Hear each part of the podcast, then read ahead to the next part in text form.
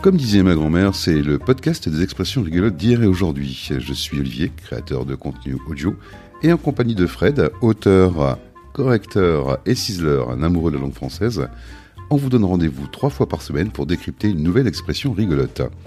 L'occasion en fait de nous retrouver chaque lundi, mercredi et vendredi dès 8h pour un moment de détente, de rire et de culture. Alors pour ne rien rater, ben, on vous invite à vous abonner sur votre plateforme d'écoute préférée, bah, Apple Podcast, Deezer, Spotify, YouTube ou Amazon.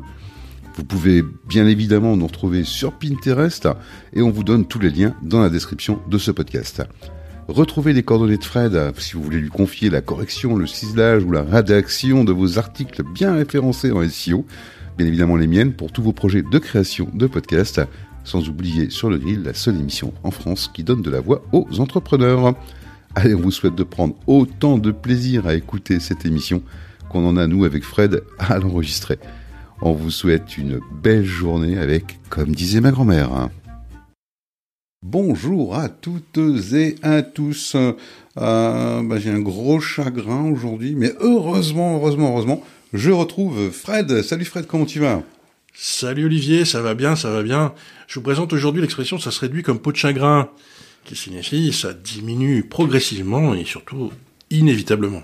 Alors, euh, là, sur cette expression-là, quand même, je vais faire un petit peu le mec un peu culturé, tu vois, enfin, cultivé, culturé comme on veut. Euh, moi, si je me rappelle un petit peu de mes cours de français euh, que j'avais vu en, première, euh, ça vient de Balzac, c'est ça?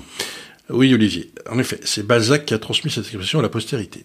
Alors, initialement, au XVIe siècle, il y avait un mot turc, sagri, s qui désignait, euh, alors, dans un premier temps, la croupe d'un animal, et puis ensuite sa peau notamment euh, bah, la peau d'un âne ou la peau d'un mulet. En français, le mot est devenu sagrin, S-A-G-R-I-N. Donc on a parlé de peau de sagrin. Et donc ça désignait un morceau de cuir hein, utilisé pour fabriquer des reliures, des, chaussures, des peaux de tambour. Alors évidemment, très vite, par proximité entre le mot sagrin et le mot chagrin, on a commencé à parler de peau de chagrin. D'accord, donc en fait, le, la peau de chagrin, euh, concrètement, c'est un morceau de peau d'un âne, quoi. Voilà, et ça n'a rien à voir avec le chagrin, le mot euh, quand on, a un chagrin. Donc en 1831, Honoré de Balzac, euh, bah, on a fait le thème carrément de son premier roman. Et le titre aussi. Euh, enfin, c'était pas son premier roman, pardon. Il en a fait le thème et le titre de son roman. À cette époque, Balzac était déjà célèbre, malgré le fait qu'il n'ait que 32 ans. Son roman La physiologie du mariage l'avait déjà bien installé dans les cercles littéraires et les salons où se réunissent les jeunes tenants du mouvement romantique. C'est alors que paraît ce roman La peau de chagrin qui aura un succès fulgurant. Et ce, bien au-delà des frontières françaises. Par exemple, chez Goethe, Goethe pardon, Goethe, n'importe quoi, Goethe, un des, chefs, un des chefs de file du mouvement romantique, justement. Et euh, en fait, euh, bon, pour, pour, nos auditeurs, qu'est-ce que ça raconte ce roman? Eh bien, le thème en est assez classique, hein, puisqu'il s'agit du, du thème du pacte avec le diable. On a un jeune homme qui vient de perdre son dernier sou au jeu et qui décide de se suicider. Avant de faire le grand saut, il entre chez un antiquaire et trouve et achète une mystérieuse peau de chagrin magique qui a le pouvoir d'exaucer tous ses désirs, carrément. Mais à chaque souhait exaucé, la peau rétrécit inexorablement. Rien à voir avec la lampe d'Aladin, avec la lampe euh, magique. Donc, euh, donc on, comprend bien et on voit déjà à peu près comment l'histoire se termine. Oui, on va pas se polier, hein. mais bon, la question que pose ce roman, c'est quand même, euh, faut-il exaucer tous ses désirs pour être heureux? C'est une vaste interrogation. Ça reste une question philosophique, très clairement. Euh, donc c'est de ce roman-là, en fait, que vient l'expression.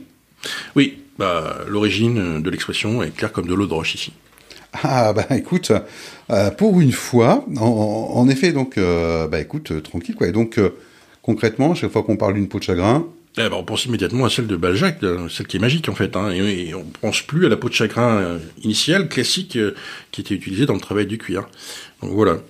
Et en plus, ben, le mot chagrin finalement, euh, qui au départ n'avait rien à voir, là il se retrouve particulièrement adapté, hein, vu l'issue assez tragique du roman. Eh bien vu Fred. Allez, on repart encore avec quelques infos supplémentaires, c'est génial. et tu en parles de quoi la prochaine fois? La, prochaine fois, on se mettra sur notre 31. Oh, yes. Allez, costard cravate.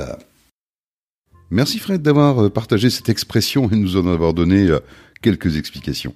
Euh, vous avez aimé? Ben, Pour nous encourager et promouvoir la création des auteurs, c'est très simple. Vous partagez simplement ce podcast avec votre entourage, votre réseau, sans oublier bien évidemment de vous abonner et de nous laisser un commentaire. De votre côté, si vous connaissez une expression rigolote que disait votre grand-mère, ben faites-la nous parvenir, envoyez-la nous tout simplement. Avec Fred, on se penchera dessus et on vous en donnera la provenance. Pour trouver nos coordonnées, c'est très simple, elles sont dans le descriptif de ce podcast. Et puis pour un petit coup de pouce, abonnez-vous simplement sur votre plateforme d'écoute préférée, sans oublier de vous abonner sur Pinterest. Allez, belle journée à vous tous.